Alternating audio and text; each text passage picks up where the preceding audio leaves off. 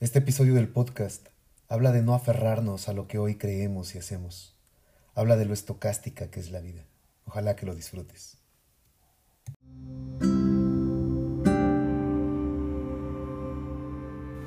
El mismo plato de cereal, la misma taza de té, el mismo huevo frito, la misma camisa, el mismo pantalón, el baño por obligación, el mismo dinero contado en la cartera, el rostro un poco más acabado y tu optimismo cabe por la rendija que se mete el ratón que roba tus obras.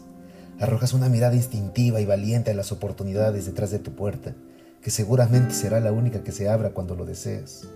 El olor de una ciudad que se pudre desde abajo viaja mientras respiras profundo desde la alcantarilla rota hasta tu garganta irritada.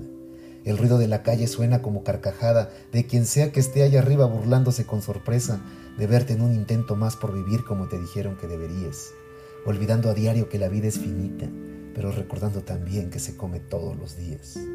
¿Qué piensas cuando contemplas? ¿Qué inventas y levantas o qué destruyes y desechas?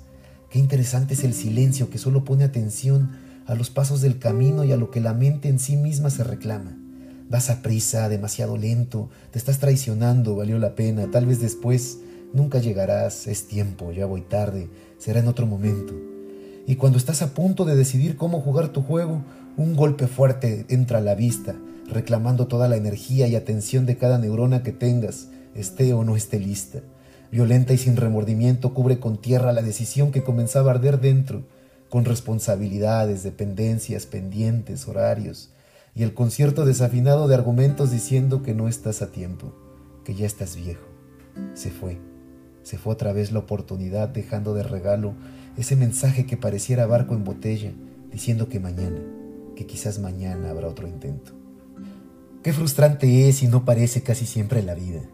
Nadie lo dice por sensatez, por sentir que tal vez la nuestra no es la peor o la más complicada y sería ingrato no agradecer eso. Pero qué mierda. Por las de los demás se pelea, pero a la propia se le salva. O por lo menos eso debiera tatuarse en la piel como lunares que nos lo recordaran.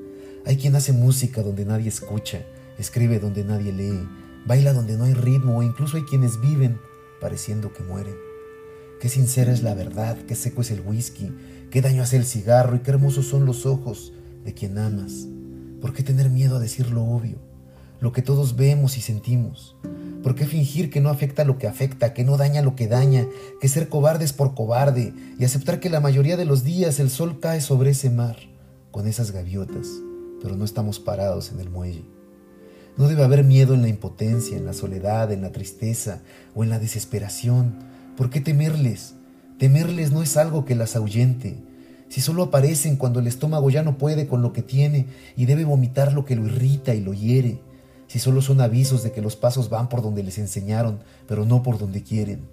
Tal vez no sea correcto votarlo todo, pero tampoco lo es tenerlo sin que el alma lo festeje. Recuerdo bien los consejos que me han dado y no han sido de mi padre porque han sido pocos. La vida es estocástica, no te aferres, no sientas que lo que haces hoy, sea bueno o malo, lo harás por siempre. Ni tampoco creas que es lo único que te va a apasionar y enamorar, porque en el camino vas a descubrir que uno acaba en lugares que no imaginaba, disfrutando hacer cosas que nunca pensó. Y justo de eso se trata todo.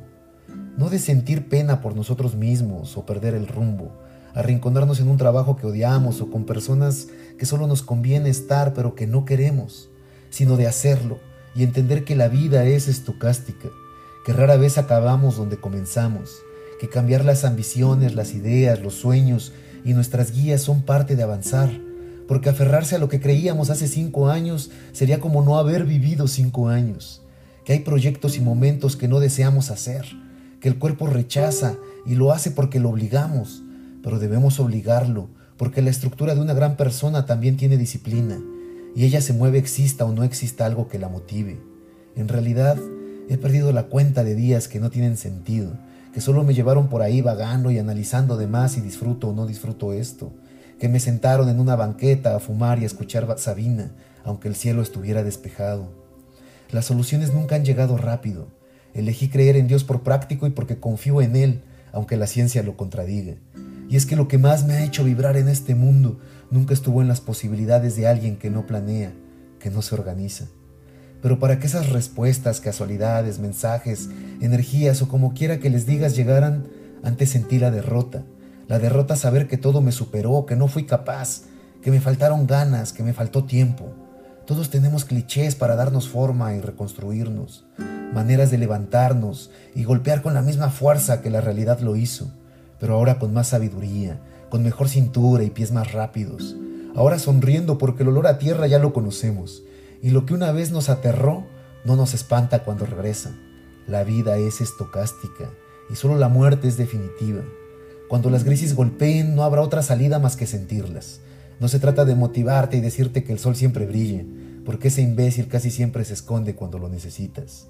Pero sí de decirte que los días que huelen a mierda también se viven, que los que te abrazan siempre lo harán, que quien te extraña te piensa, que quien te contrata te valora, que quien te sigue te cree, que quien te admira te cuida y quien te necesita te inspira.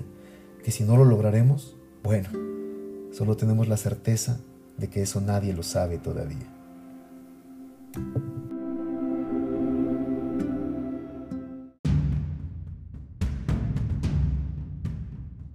Gracias por escuchar este podcast. Busca Rafa Goli en todas tus redes. Busca poesía, busca pelea. Que los días te sepan algo.